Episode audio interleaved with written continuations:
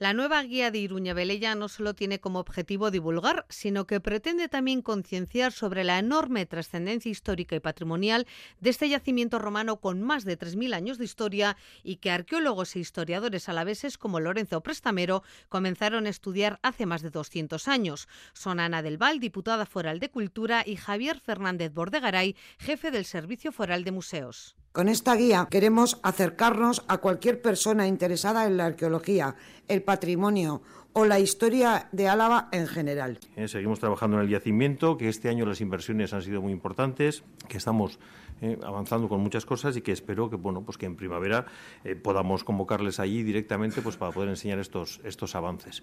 una guía accesible y de fácil comprensión que recoge los 16 principales puntos de interés del yacimiento y sus etapas históricas más importantes. Es Carlos Ortiz de Urbina, uno de los autores de la guía, junto a Ángel Martínez y Beatriz López. Me parece que es muy interesante lo que es el apartado de la historia de las investigaciones, en el que se hace un repaso a toda la, la, dilatada cronología, no solo del yacimiento, sino de desde que comenzaron a hacerse los trabajos. Esta guía luce ya en su portada la nueva identidad visual del yacimiento, concebida con el objetivo de vincularlo con la civilización romana utilizando elementos distintivos de la época, como el mosaico de flores de cuatro pétalos o la tipografía utilizada en aquel momento de la historia.